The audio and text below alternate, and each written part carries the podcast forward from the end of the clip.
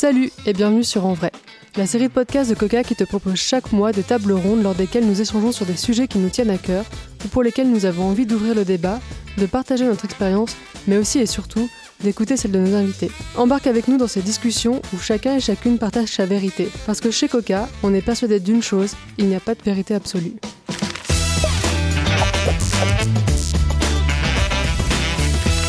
Bienvenue dans En Vrai. Aujourd'hui, on va parler de la tokenisation.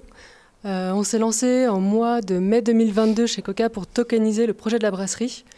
Euh, du coup, c'est un projet dans lequel euh, la communauté a pu investir et puis acheter des tokens pour aider à financer la brasserie du QG. D'ailleurs, si vous voulez en savoir plus sur la brasserie, il y a l'épisode du comptoir du mois prochain qui en parlera un peu pour vous donner des détails sur l'état d'avancement et l'arrivée aussi des premières bières. Aujourd'hui, on va se concentrer du coup sur la tokenisation, pourquoi on a fait ce choix de système de financement, en quoi c'était innovant, et puis concrètement comment ça s'est passé, on va essayer de tout vous dire. Aujourd'hui, avec moi autour de la table, on a Victor de la société Taurus, qui est spécialisé dans les actifs numériques et la blockchain, et puis qui nous a accompagnés tout au long du processus et qui continue de le faire au quotidien. Salut Victor. Bonjour à tous. À sa droite, on a Brian, euh, qui est au pôle innovation de Coca et qui a un peu travaillé sur ce projet de tokenisation de la brasserie, qui a mis en place tout le projet et qui continue de faire le suivi aujourd'hui. Salut Brian. Salut, bonjour tout le monde.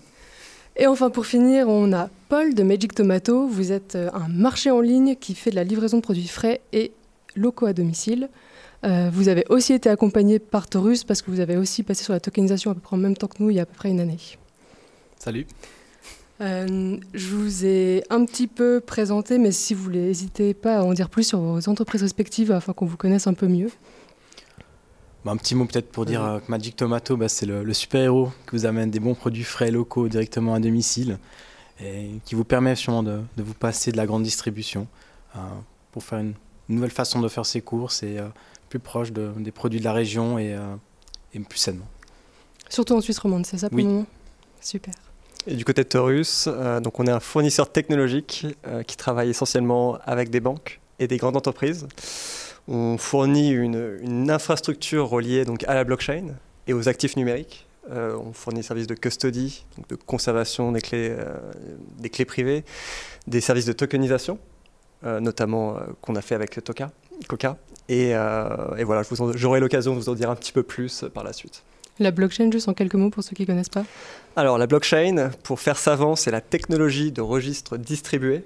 Et pour faire très simple, c'est une base de données décentralisée. Super, merci pour ces précisions. Euh, pour commencer, on va revenir déjà sur le projet un peu crew. Euh, du coup, c'était lancé il y a un an et demi. On a fait une offre sur laquelle les gens pouvaient investir et acheter des tokens. Est-ce que tu nous en dis un peu plus, Brian, comment ça s'est passé, pourquoi on a fait ça, c'était quoi un peu le début du projet? Yes, avec plaisir. Alors en fait, euh, l'idée de base, un peu comme beaucoup de projets euh, chez Coca, on a une communauté et on se pose souvent la question, ok, on a une nouvelle idée, un nouveau projet, euh, comment on pourrait faire contribuer notre communauté? Et en l'occurrence, là, il y a eu des discussions justement via du réseautage, etc. Et puis, on est tombé justement sur Taurus. Et il y avait cette vague aussi à cette époque, il faut le dire, de tout ce qui était plutôt, on va dire, crypto-monnaie. Et il y avait un peu de tokenisation, mais pas encore. Enfin, on va dire que ce n'était pas vraiment très représentatif sur le marché. Et euh, il y a eu l'opportunité, euh, comme on a eu d'autres projets comme la, vente d'un Picasso qu'on avait fait à, l'époque, par exemple, on avait racheté un, Picasso avec la communauté en achetant des parts. Et là, on s'est dit, bah voilà, il y avait l'expertise au sein de Coca chez Cubir de Eva et Benoît, qui, sont, qui vendent de la bière, et ils se sont dit, mais pourquoi on ne ferait pas notre propre bière, pourquoi on ne brasserait pas? Et euh, c'est commencé par là. Donc il y a eu cette idée de lancer la brasserie, puis on s'est dit mais comment on pourrait partager ça? Et en fait, euh, il, y a eu l'idée de se dire la piste, pourquoi pas utiliser peut-être la, tokenisation? Euh, donc elle est un peu venue à nous aussi la tokenisation en même temps, donc c'était un, bon timing qui est en fait un, moyen en fait de réaliser ça. Et, donc ce projet de brasserie s'est réalisé. il y avait l'ambition. Et puis après, effectivement, comme tu l'as dit, Diane, il y a eu cette offre qui a permis en fait de lever des fonds via de la, communauté en leur offrant des packages à acheter pour être participants au sein de la, brasserie. Et puis il y avait quoi en échange? Il y avait un peu des contreparties, avait... c'était quoi un peu, tu te rappelles euh, l'offre, ce qu'elle qu proposait? Exactement, en fait on avait des différents packages. Le, premier qui offrait la même chose à tout le monde, à, savoir euh, un rabais qu'on quand les bières qui seront bientôt prêtes à, la vente seront produites. Donc ces personnes auront en fait un, certain avantage, un, discount, un, rabais sur les ventes. Et puis, il y a une partie aussi le jour où la brasserie devient profitable. Euh, de potentiellement toucher du dividende, comme on l'a avec des actions, même si là on est sur des bons de participation. Et puis pour des packages un peu plus premium, il y avait d'autres avantages, comme par exemple euh, avoir un repas privilège ou recevoir euh, une caisse de bière ou de canettes avec son propre nom dessus. Hyper cool. Et vous, Paul, du coup, c'était quoi un peu l'idée de vous lancer dans la tokenisation? Parce que ton entreprise, elle était là en 2016, mais vous êtes lancé dans la tokenisation il y a deux ans, donc c'est quand même plutôt récent par rapport à... Du coup, c'était pour un projet en particulier ou? Oui, bah, c'est l'aboutissement d'une euh, d'une idée, euh, une vision qui était de que en fait, chacune de nos utilisatrices, euh, clientes, bah, puisse détenir une partie de Magic Tomato. C'est un souhait que j'avais depuis le début et que les, moyens techniques et l'aspect législatif qui a changé en Suisse a permis de rendre concret. Et après, bah, c'est la, rencontre avec Taurus, ça nous a fait passer l'étape de dire ok, on y va pour moi, c'est important que bah, tu, voilà, c'est une façon différente de faire ses courses, voilà, un maximum en circuit court. Euh, on, change certaines choses et puis je voulais que tu puisses aussi bah, détenir un peu cette euh, partie de ton marché. Euh, et en même temps, bah, le, fait de faire des courses, bah, nous, ça maintient notre activité, ça a fait grandir. Mais quand tu achètes des parts, bah, tu investis aussi dans notre futur développement. donc il y avait une deuxième idée derrière de dire on peut aussi on va dire, euh, faciliter l'accès au venture euh, capital de manière générale. Et euh, moi, c'est cet aspect-là aussi qui me plaît. Donc, la combinaison des deux a fait qu'on on est passé à, l'action. Super. Du coup, là, maintenant, on a un peu compris pourquoi les entreprises elles ont envie de passer à la tokenisation. Maintenant, Victor, j'ai une question plus pour toi. ce gros mot de tokenisation, en fait, comment ça fonctionne? Qu'est-ce que c'est? Tu arrives à nous expliquer un peu le fonctionnement et puis ouais, l'intérêt, les avantages, pourquoi les gens ils ont envie de se lancer dans ce Avec euh, grand plaisir. Donc euh, la tokenisation, pour faire hyper simple, c'est rien d'autre que la numérisation. On prend un titre qui est sur un bout de papier et l'idée c'est de le rendre numérique ou digital. Donc voilà, voilà ce que c'est. Donc finalement, quand on parle d'action traditionnelle, quand on va le tokeniser, ça devient une, action numérique et en fait ça va accorder les mêmes droits économiques et sociaux aux porteurs du token, que ce soit comme un certificat papier. Euh, et aujourd'hui, en fait, maintenant, plus on avance dans le temps, plus, en fait, même pendant les meetings avec des clients, euh, ou quand j'explique à ma famille ou à des proches, euh, c'est toujours plus facile de parler de digitalisation et numérisation plutôt que tokenisation où personne ne comprend pas forcément. Mm.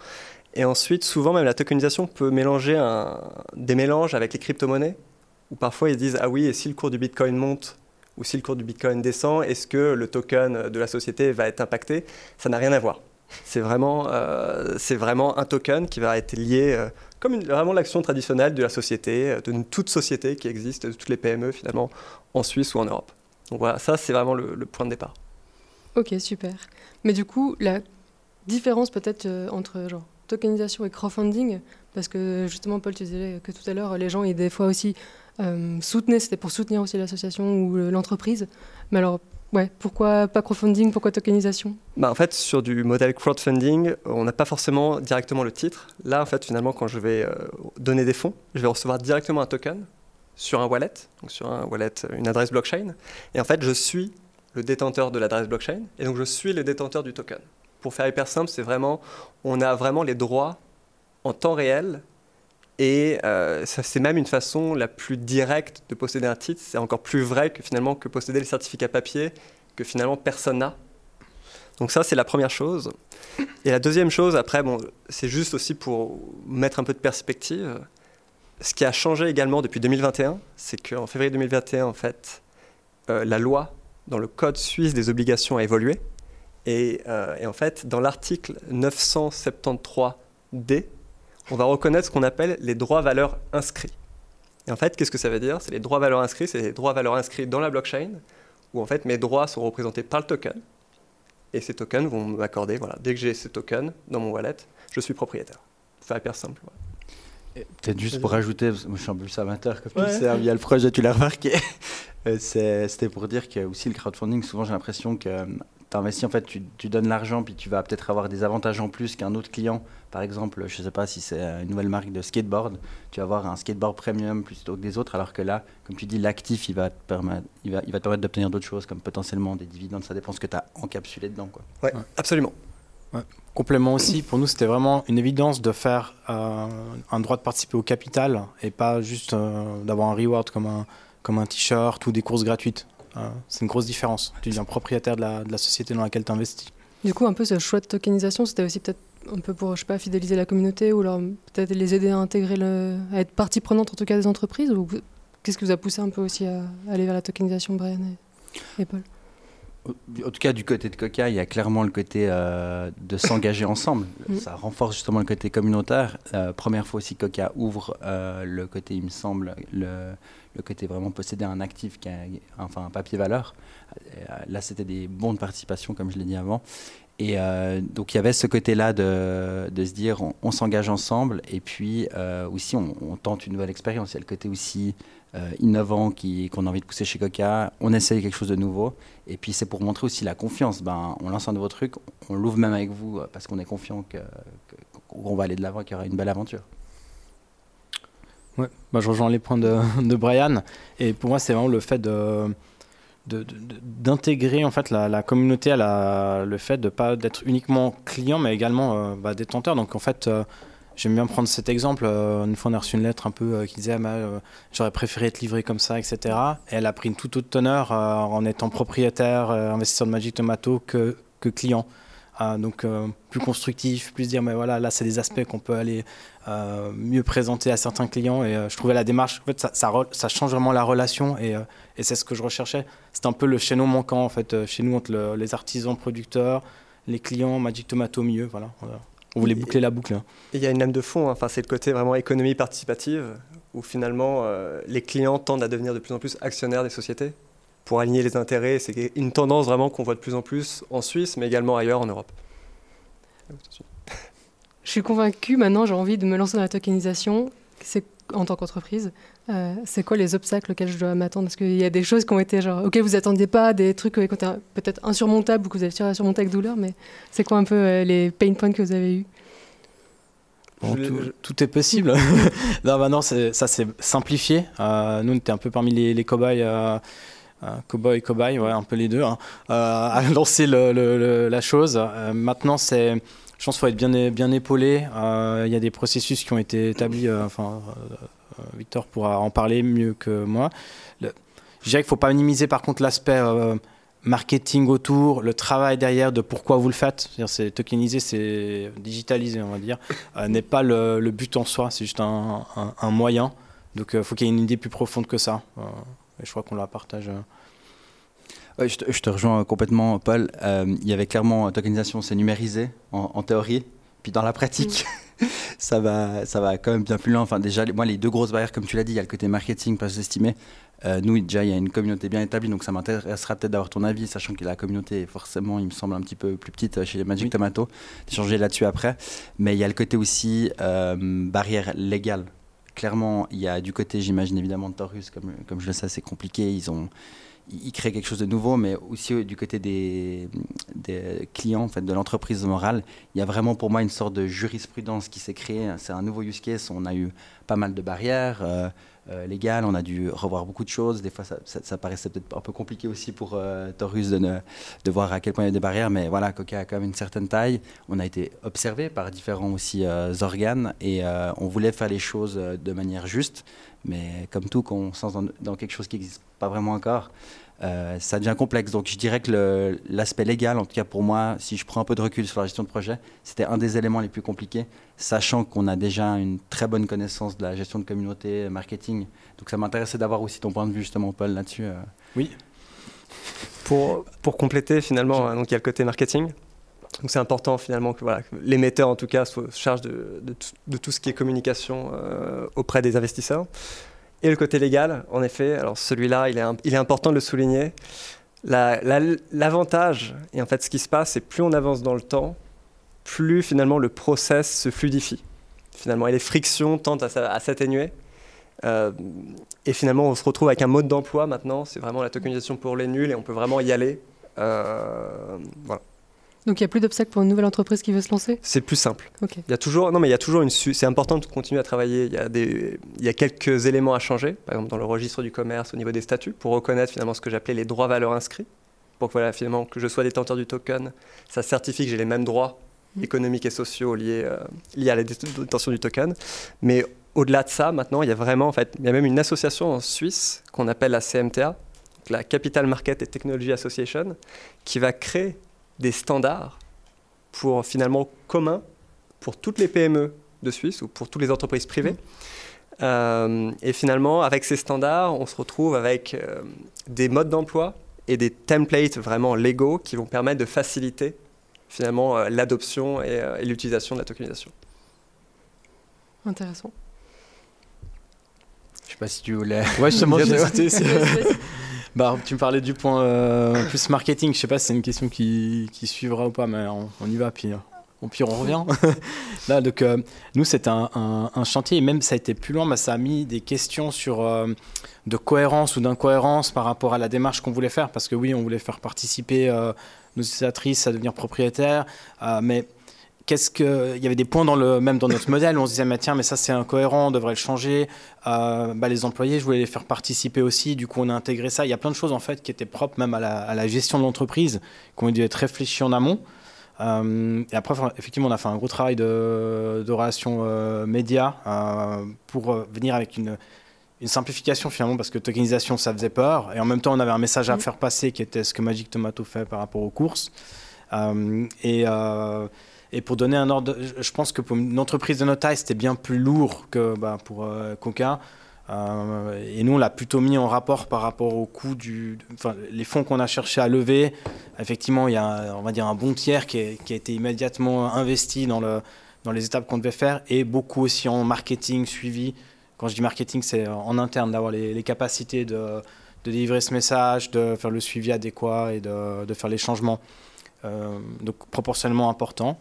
Euh, et puis bah, moi ça me fait toujours rêver votre, euh, votre levée en combien deux minutes Ce qu'on a mis deux mois à faire pour... 22 minutes. Voilà, 22 minutes, pardon.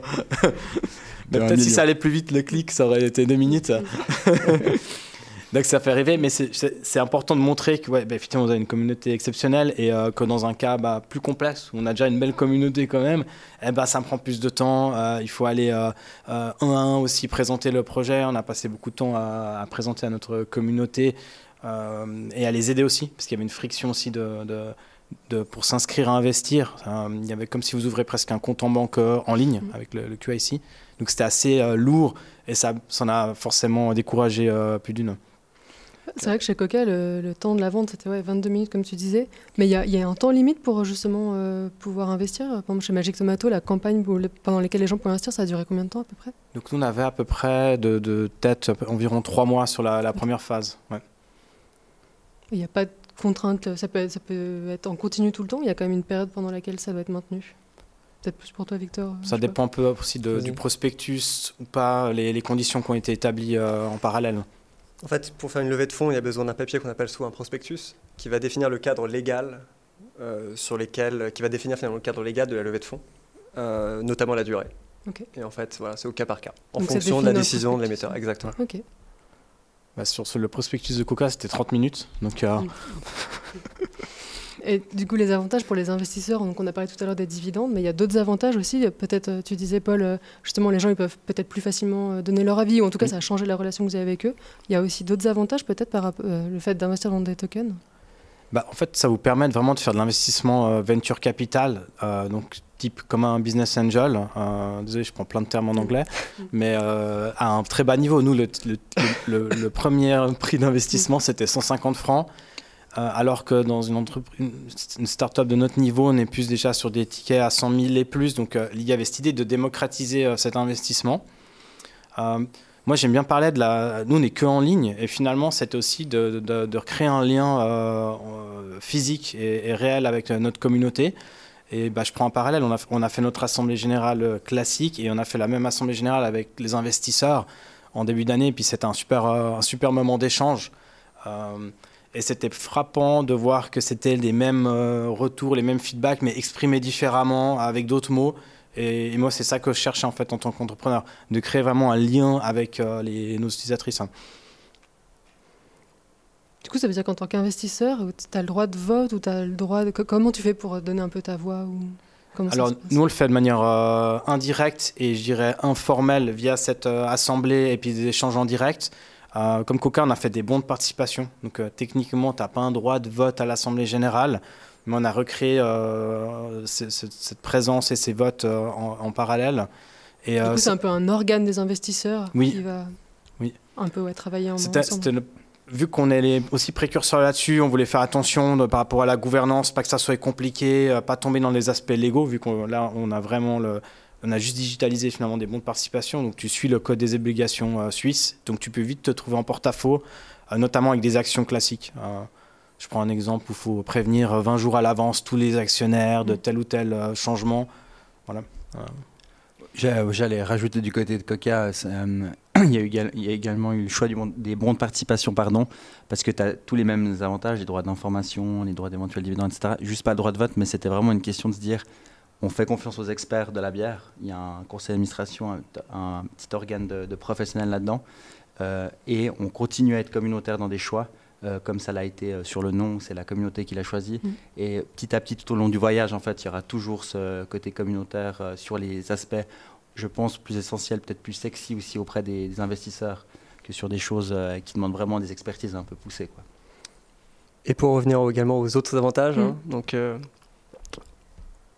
si je résume les trois plus gros, en tout cas ceux qui reviennent avec les PME, numéro un, c'est le côté finalement, les titres sont directement transférables finalement, il suffit d'un clic pour transférer le droit de propriété, ce qui est un gros plus au lieu de finalement de une fois qu'il s'est tokenisé. Donc ça c'est le premier.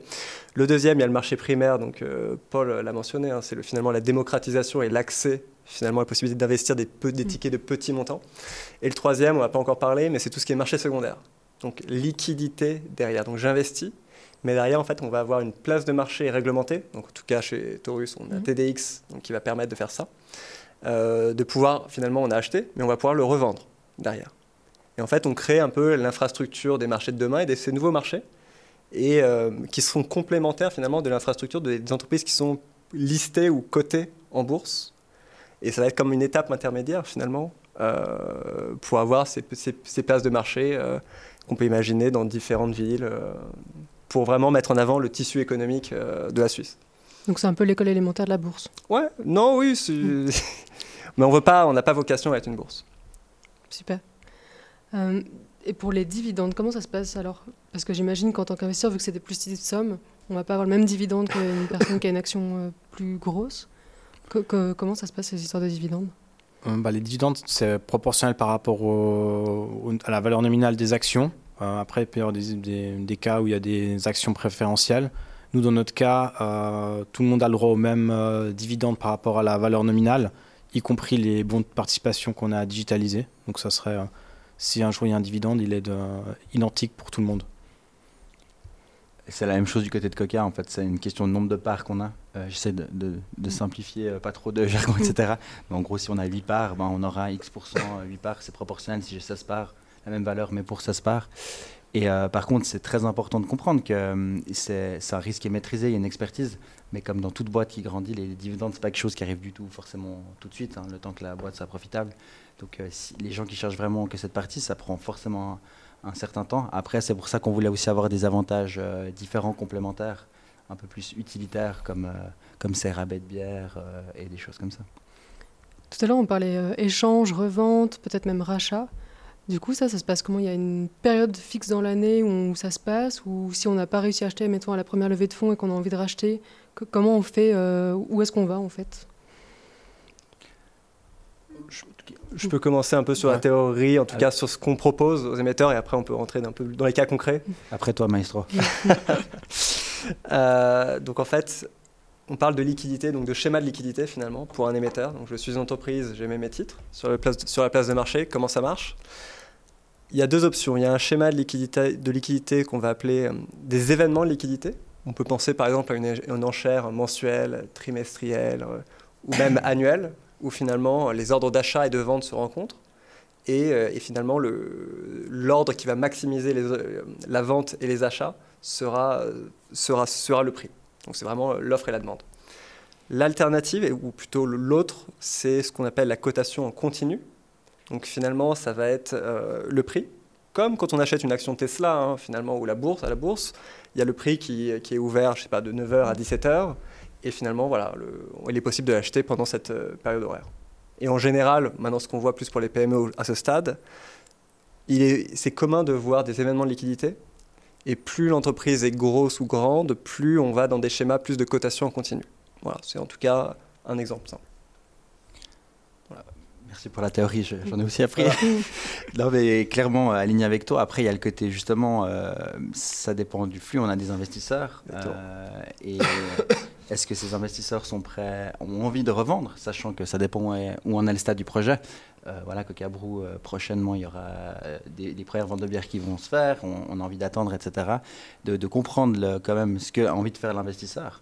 Euh, pour voir si déjà s'il y a une demande, mais il faut qu'il y ait déjà une offre pour qu'on puisse la racheter. Et puis euh, effectivement sur les différents formats. Euh, c'est à voir, je pense aussi, je pense ça dépend de la culture de la, société. On est en train de parler de ces choses en interne chez Coca, mais c'est clair que par exemple des, enchères mensuelles, trimestrielles ou autres, c'est peut-être quelque chose qui est plus, je trouve, dans l'ADN de Coca, un peu plus événementiel pour, pour, la communauté, mais c'est des choses qui se discutent en ce moment. Bah, pareil, dans la réflexion. Et euh, effectivement, à notre taille aussi, euh, on ne peut pas s'attendre à avoir de la, de la demande et de, de, la liquidité en permanence. Donc ça serait peut-être de l'événementiel euh, à des dates données. Mais c'est la suite, je trouve, naturelle et logique de ce qu'on est en train de faire. Donc on, va aller, on va aller au bout.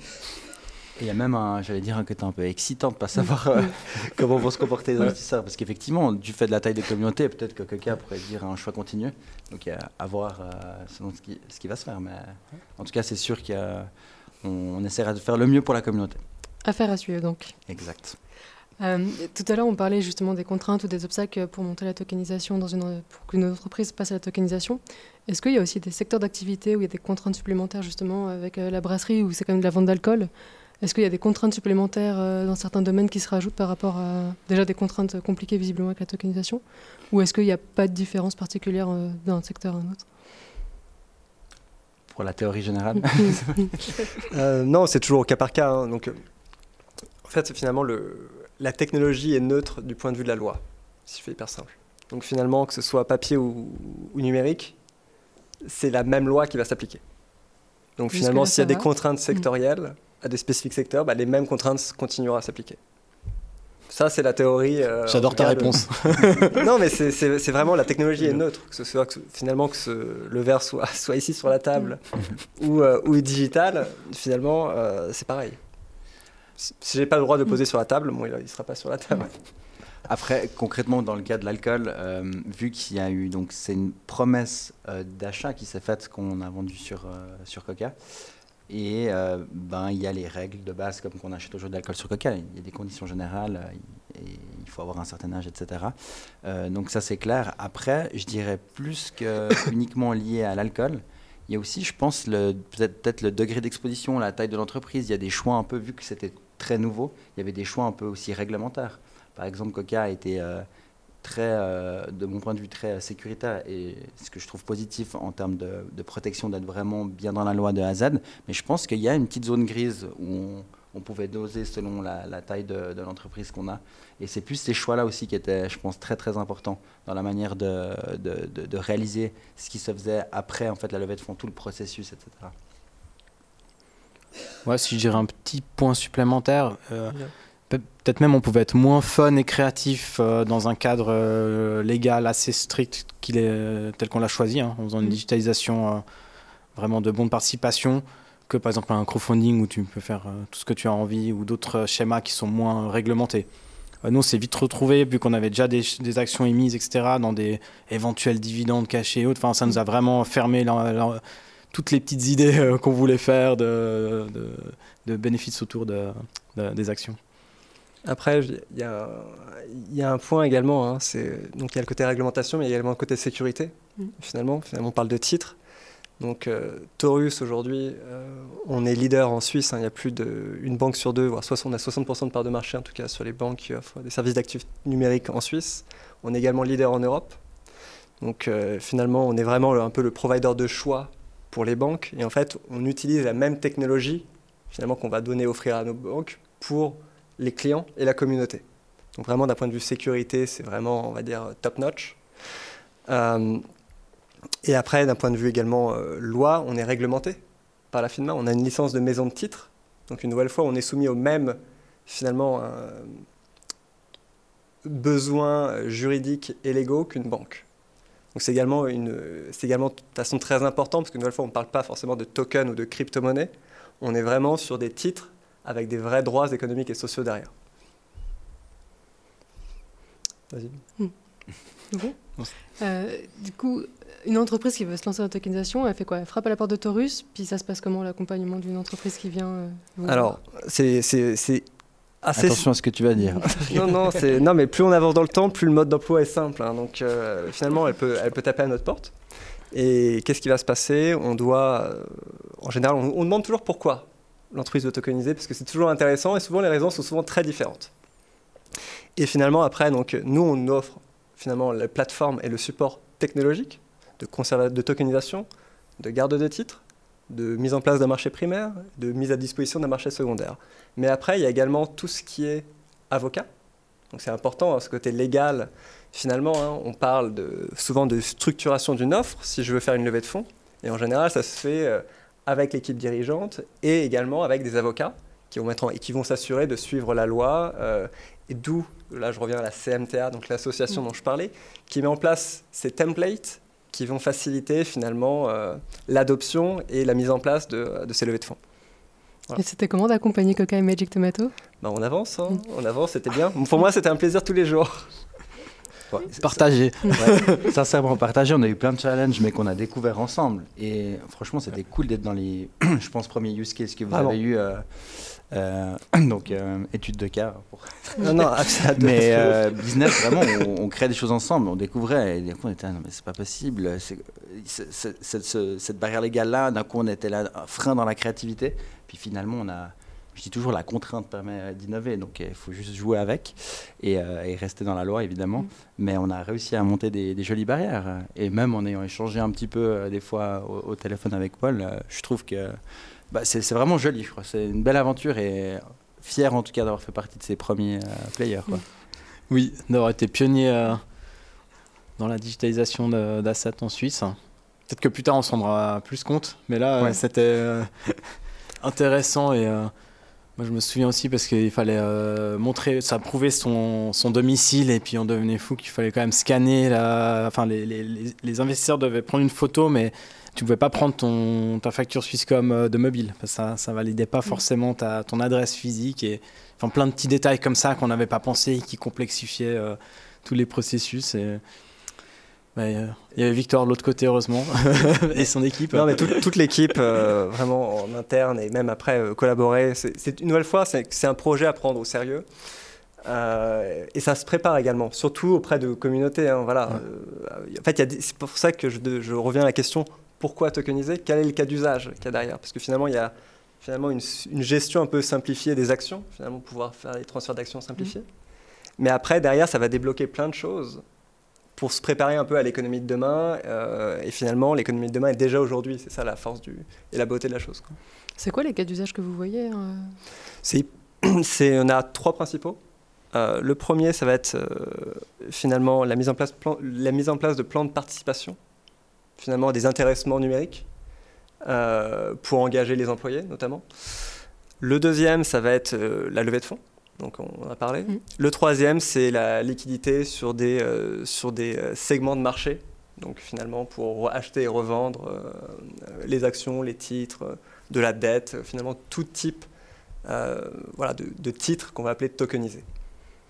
Ça prend combien de temps à peu près de mettre en place tout un processus de tokenisation comme ça sur une entreprise? Par exemple, je sais pas, Magic Tomato et Coca, vous avez mis au total combien de temps à peu près entre un peu l'envie, le début des discussions et puis on va dire euh, la réalisation, même si on voit qu'il reste encore des étapes à faire Réellement, nous, ça a mis plus de 18 mois, mais il y avait un peu une latence au début où euh, techniquement c'était encore en avancement côté Taurus et puis nous, on n'était pas encore en disant on y va. Donc je dirais que 12 mois à peu près plus. la timeline un peu plus réelle. Pour le pionnier. Maintenant, mm. maintenant, on peut diviser presque par 10 hein, le, le, temps vrai, parce que finalement, d'un point de vue technique, c'est vraiment deux clics. Mais euh, une nouvelle fois, il y a finalement un, changement dans les registres du commerce du statut, ce qui va prendre une semaine.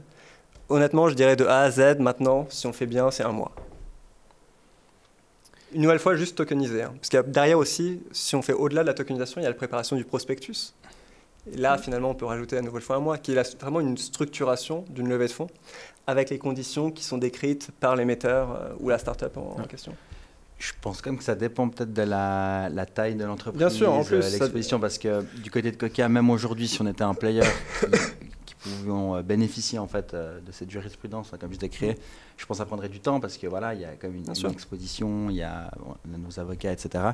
Mais, mais par contre, pour la, timeline de base, c'est vrai que nous, c'était en mai 2022 qu'on a fait la, vente sur Coca, la, promesse d'achat. Et puis c'était quoi en septembre qu'on a inscrit donc l'année dernière au, registre euh, du, commerce officiellement les, les investisseurs, les participants. Et puis on espère prochainement avoir euh, des échanges possibles sur un, marché secondaire. Donc ça prend quand même euh, un certain temps. Après, il y a la partie euh, tokenisation qui est quand même un autre monde. Puis après, il y a la vraie société derrière, la vraie proposition de valeur qui, nous, par exemple, est de vendre des bières, des collaborations, etc. Puis je pense que c'est important d'attendre aussi cette partie euh, et, c'est là que l'aventure commence aussi. Euh, c'est ce qui est derrière, en fait, qu'est-ce qui est tangible derrière cette tokenisation qui est intéressante, qui en tout cas du côté de, Coca, donc la, bière, la, la crew, comme on l'appelle, euh, qui a été choisie par la communauté, ça, son aventure commence cette fin d'année. Je vais vous poser une question qui est peut-être un peu plus large comme sujet, même s'il y a déjà eu des pistes un peu de réponses qui ont été amenées jusqu'à présent, mais en quoi c'est innovant de proposer de la tokenisation dans son entreprise? Bah, Déjà parce qu'il n'y a pas grand monde qui la propose. C'était la réponse un peu facile, mais c'est le fait bah, d'avoir entamé des réflexions euh, justement de, qui, d'ouvrir le capital, ce qui n'est pas une réflexion classique euh, dans les PME euh, suisses. Après, de dire d'intéresser les employés aussi à des vraies actions en direct. Donc il y a le deuxième sujet. parce qu'ouvrir le capital, il y a le côté public aussi, investisseur, mais il y a le côté aussi employé. Et puis moi, je trouve qu'il y a le côté euh, faire partie de, quelque chose, en fait. Euh, on est propriétaire de... Je reviens à cette idée de démocratiser l'investissement, mais euh, c'est intimement lié à, ça. Et en tout cas, moi, je trouve cette composante des trois qui est, qui est importante. Ouais, je pense que la tokenisation en elle-même est innovante parce que c'est le, il y a le comment. Au final, c'est juste un comment. On pourrait, on, on pourrait faire ça par une autre technologie que ça. mais elle permet de faciliter et donc elle est innovante dans la manière de pouvoir euh, gérer plus facilement ces communautés. Après, effectivement, si tu es dans les premiers players, je te rejoins complètement, euh, Paul, nous, c'était la première brasserie, je crois, européenne tokenisée. On voulait quand même aller voir, il y avait déjà eu une brasserie. Donc il y, a quand même ce côté innovant. Et puis après, c'est plus, je pense, par rapport aussi à la, culture de la boîte. Euh, quand tu fais des choses nouvelles comme ça qui, sortent, c'est innovant par rapport à ta propre communauté, de ce que tu fais d'habitude. Tu, tu, prends quand même du risque, tu fais ça ensemble. Je pense qu'il y a une sorte d'innovation vraiment dans la société qui est, importante à considérer qui n'est pas forcément externe euh, euh, vis-à-vis des autres, mais par rapport à ses clients. Et après, moi, je vais partir de la vision de Taurus, hein, finalement. Point de départ, c'est de se dire que, euh, finalement, acheter ou vendre un titre d'une entreprise privée doit être aussi simple que d'acheter ou vendre quelque chose sur Amazon. Donc finalement, l'analogie qu'on prend, c'est souvent de se dire, le la blockchain est un peu ce que le e-commerce était dans les années 2000, voire fin des années 90. Il y a une lame de fond qui est la numérisation. Aujourd'hui, l'infrastructure, elle est quand même relativement archaïque. Et la beauté, finalement, c'est de pouvoir d'acheter et vendre finalement les actions d'une société qu'on aime directement via son mobile et finalement de pouvoir les transférer en un clic ou en un swipe au lieu de faire, d'aller euh, après tout le temps, euh, de signer des papiers, d'aller chez le vocat. Et c'est vraiment casser cette friction à travers la numérisation, et c'est vraiment le, rôle aujourd'hui et la vision qu'on essaie de porter.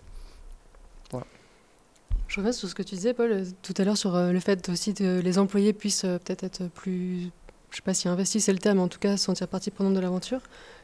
Vous avez du coup peut-être offert des, pas des tokens à vos employés, ou c'est eux qui pouvaient acheter et du coup, ma question, c'est est-ce qu'il y a beaucoup d'employés qui ont pris des tokens aussi euh, pour faire partie de l'aventure avec vous? Alors nous, on l'a utilisé comme euh, plutôt plan d'intéressement.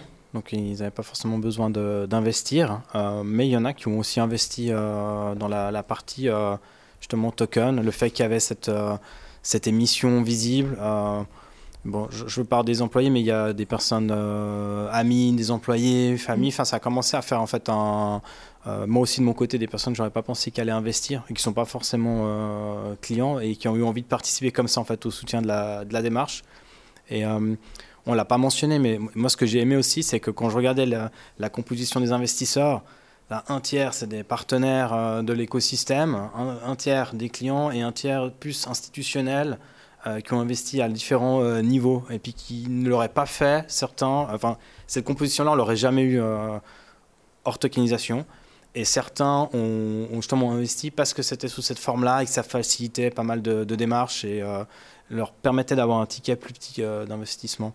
Donc on est, il y a quand même quelque chose qui était spécial et qui s'est passé que, j'ai vu et que j'aimerais partager là. Du coup, j'ai une question aussi sur. Euh, bah, on voit que la relation avec ces investisseurs est vraiment presque primordiale maintenant pour, euh, en tout cas, en tout cas Magic Tomato, Coca, j'ai l'impression aussi. Euh, comment vous faites pour communiquer avec eux? C'est sur quelle fréquence? Quels médias? Quels moyens? Euh, vous avez des assemblées générales, je ne crois pas qu'on a encore ça à Coca, mais voilà, c'est quoi un peu les, médias que vous utilisez pour communiquer avec ces investisseurs? Alors pour le coup, on est encore euh, relativement classique, hein, justement avec une réunion physique, avec euh, des informations par, par email. après, ce qui est prévu, c'est d'avoir des, des, réunions plus régulières, mais on sera dans quelque chose d'assez classique et de, de, physique. on a déjà des votations qu'on fait aussi en ligne avec notre communauté on aimerait bien pousser cet aspect-là aussi euh, avec nos investisseurs. Mais c'est en construction, enfin, c'est comme l'histoire de la tokenisation, on apprend, on, des, on met des briques et puis euh, voilà. Et puis du côté de, Coca, il y a une newsletter mensuelle dédiée aux investisseurs euh, pour vraiment informer de l'avancée. Ben, typiquement, c'était des travaux au début, il y a eu, comme on disait, le, le, choix du nom. Et puis on a vraiment une section sur notre blog euh, le Q-Blog donc, euh, où, euh, où il y a une section dédiée que pour ça et des articles sortent aussi, on les redirige dessus selon justement si on a besoin d'interaction pour faire des votes, des choses comme ça. Et puis plus que ça, ce qui est important, c'est un peu aussi de tangibiliser, je trouve, ce lien social communautaire au-dessus du côté un peu strict des assemblées, etc., qui vont avoir lieu. du fait de la nature de ce qu'on a tokenisé, on va aussi avoir, on va essayer de développer une taproom euh, donc où les gens vraiment pourront euh, venir se rencontrer, échanger autour d'un stam commun, si je peux dire. Et euh, toujours le fait que ce soit en venant dans, notre, dans notre bâtiment actuel, le QG, ou que ce soit en commande en ligne, d'avoir ben, ce rabais aussi qui, permet d'avoir des avantages autant en physique qu'en digital. Du coup, on a vu que ce projet à Crew, ça a quand même été une belle réussite. Est-ce qu'il y a d'autres projets qui sont voués à être tokenisés chez Coca en général? Alors, je, pense que ça travaille quand même pas mal au niveau des idées. Euh, typiquement, je suppose que le, Picasso qu'on avait acheté de manière communautaire à l'époque, on, l'aurait sûrement fait euh, via un système similaire, euh, dans le sens que c'est beaucoup plus simple. Encore une fois, c'est un comment qui est extrêmement pratique. je sais qu'il y, y, a des idées, des choses comme ça, mais il y a, il n'y a rien de, concret en tout cas maintenant. Ouais, peut-être déjà finir cette première partie, aller jusqu'au bout et puis après. Euh, c'est ça, c'est que la tokenisation, enfin, c'est quand même un learning important pour des entreprises qui, qui souhaiteraient le faire. Euh, je pense qu'il y a deux éléments très importants. Le, premier, c'est de dire, c'est pas parce qu'on tokenise, on l'a dit en début, euh, que ça va augmenter l'attrait, par exemple, d'une levée de fonds. Ça reste une levée de fonds traditionnelle si on fait une levée de fonds. Euh, c'est juste un, moyen, donc faut faire attention. Et puis effectivement, euh, dès qu'on a levé des fonds, ça veut dire qu'on s'engage dans un lien aussi sur euh, du long terme avec des investisseurs. Et puis ça, c'est aussi, ça prend du temps, il y a une certaine complexité derrière que Coca est habitué et accepte et a envie d'avoir, mais c'est pas toujours simple, donc faut garder ça en tête. Et puis le début de l'aventure fait vraiment maintenant, après la levée de fonds. J'ai envie de dire, il y a tout à faire. Taurus, vous avez un retour d'expérience Il y a d'autres entreprises qui ont déjà fait plusieurs, peut-être, ouais, tokenisation au sein de la même entreprise. Il y a. Euh, alors, tokenisation au sein de la même entreprise, oui. Après, ça peut être différents types de classes d'actifs, par exemple. Euh, après, on est allé aussi au-delà de l'equity pour les PME. On a vu plus des produits. Euh, voilà, si je montre par petite digression dans le monde bancaire, on a fait tokenisation de produits structurés, tokenisation de parts de fonds tokenisation de ce qu'on appelle de crédit privé ou de dette, finalement, où finalement j'achète un token et après je suis éligible à recevoir finalement euh, comme de la dette, donc je vais recevoir peut-être 10% d'intérêt par an sur la dette que je, que je, détiens, et le token en fait représenterait la dette que je détiens. J'essaie de, simplifier au maximum. Hein. Mais et en fait, la, la, beauté, du, en tout cas de la blockchain et de la, de la logique, c'est qu'on va être vraiment s'adapter à tout type d'actifs numériques. Et en fait, faut penser juste, chaque actif a suivi un template. Donc euh, si c'est des actions, ça va être template. Si c'est de la dette, ça va être un autre template. Et après, en fait, chacun de ces templates, euh, on va pouvoir le numériser en suivant ces codes. Et c'est ce qu'on est en train de mettre en place. Et en fait, on peut aller même plus loin. Si on pense même au NFT, ça va avec. Euh, on peut penser également aux monnaies numériques, donc au franc suisse digital ou à l'euro digital, où il y a beaucoup maintenant de, de cas. Donc euh, peut-être que certains de nos auditeurs connaissent les stablecoins, les USDC, les USDT. Euh, on va avoir à terme ce qu'on appelle ces monnaies de banque centrale qui vont arriver. En fait, tout ça, ça rentre dans cette logique de tokenisation où il sera possible finalement d'échanger peut-être euh, une action contre directement un franc suisse numérique via une app. Donc on est vraiment dans cette logique de digitalisation et de rendre au plus simple et de retirer toutes les frictions qu'on a euh, par rapport à l'heure actuelle. On arrive déjà un peu à la dernière question, euh, qui est peut-être pas la plus facile, mais euh, pour, on aurait besoin que vous donniez quelques conseils à des gens qui ont envie de se lancer dans la tokenisation, les choses auxquelles ils ont déjà ils ont besoin de faire attention. On a déjà parlé un peu justement de ce qui est marketing, ou en tout cas de réfléchir un peu au prospectus. Euh, mais si on devait retenir deux, trois conseils, c'est quoi les conseils que vous aimeriez donner à des entreprises qui ont envie de se lancer? je, me, je me lance. Mm. Euh, le premier point vraiment, bah, euh, je ne retomberai pas dans le marketing, mais, mais néanmoins, on disait pourquoi on le fait et de challenger ce point parce que c'est, oui, ça va être rapide et facile maintenant, on va dire un mois avec, avec Taurus, mais pourquoi vous le faites? Enfin, si c'est juste pour digitaliser euh, une partie de l'actif, ok, bon, bah, c'est, euh, ça peut être une raison purement technique. Mais s'il y a vraiment une démarche derrière de dire, ah, genre de la visibilité, je vais faire parler de mon entreprise, et s'il y a une démarche plus commerciale euh, d'un lancement de projet, j'irai beaucoup plus creuser le, est-ce que c'est le bon outil ou pas? Je challengerai beaucoup ce point pour mieux l'approuver à la fin, mais ça fait, c'est qu'une composante parmi un ensemble de, de points et qui sont plus liés finalement à la nature du, du projet en lui-même qu'à la tokenisation. D'ailleurs, on est souvent sollicité par des entreprises qui nous ont demandé des conseils et genre de points, et c'était souvent ça qui ressortait. Euh, des fois, c'était clair et évident pourquoi, et d'autres fois, c'était plus juste ah bah ça va me donner de la visibilité. Non, je pense qu'il faut pas soigner la face, ça vient pas tout seul euh, juste en tokenisant. Euh, clairement le pourquoi. aussi quand il y a des entreprises qui nous, nous posent un peu des questions sur comment ça s'est passé.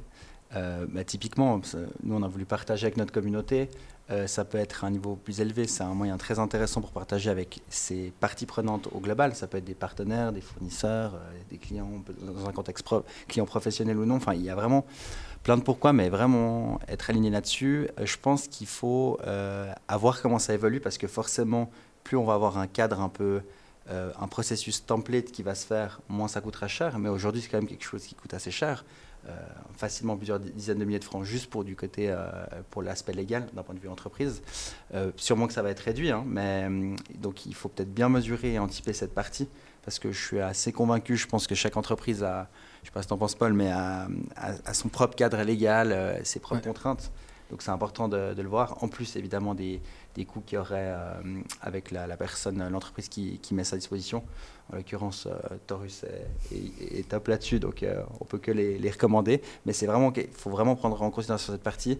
Et puis, euh, comme tu dis, c'est pas c'est pas que le côté marketing, mais c'est la il y a quand même le, ça vaut la peine d'investir, je pense, dans une dans une action de, marketing qui est quand même poussée et d'investir là-dedans à la hauteur de l'investissement du reste, qui, est quand même assez lourd. Et après, souvent, je prends aussi une analogie assez simple. On peut penser finalement aux différentes étapes de la vie d'une entreprise. Aujourd'hui, on tokenise souvent du capital qui est existant, mais pourquoi pas finalement, euh, si je crée demain une entreprise, si j'ai le choix entre de faire euh, directement papier ou directement numérique, bah, pour les futurs entrepreneurs, je pense que voilà, j'irai directement numérique parce que c'est plus simple, c'est plus pratique. Donc ça, c'est un. Après, peut-être que j'ai des problématiques d'engager mes employés parce que j'arrive à une certaine masse critique. Bon, ben voilà, ça peut être un cas. Euh, j'ai des problématiques de financement parce que j'ai besoin de chercher de la croissance, de lever de fonds. Voilà, ça peut être un cas numéro 2. Et après, j'ai le cas du, marché secondaire, de la liquidité pour les investisseurs existants, qui est aussi une option. Donc vraiment, chaque, il y a vraiment une raison différente qui peut apparaître hein, à chaque étape de la vie d'entreprise, et c'est ce qu'on essaie vraiment de pousser, en tout cas d'évangéliser. Super, bah merci pour ces précieux conseils. J'espère que ça va aider les auditeurs et auditrices à un peu voir plus clair avant de se lancer dans l'aventure. Euh, on arrive au bout du temps imparti, donc bah, déjà merci à vous trois pour la richesse de ces échanges et puis aussi bah, pour nous avoir un peu euh, euh, vulgarisé tous ces beaux mots anglais et puis toutes ces belles choses, on va dire, un peu complexes à comprendre quand même. on se réjouit aussi de voir les prochaines aventures de Crew. On se réjouit aussi d'avoir des nouvelles de Magic Tomato et puis de voir comment vous continuez de discuter avec vos investisseurs et investisseuses. Et puis, j'espère que vous avez passé un bon moment à nous suivre, à nous écouter. Et puis on se retrouve le mois prochain pour un nouveau podcast en vrai. Merci à tous. Merci pour l'invitation. Merci. Merci beaucoup.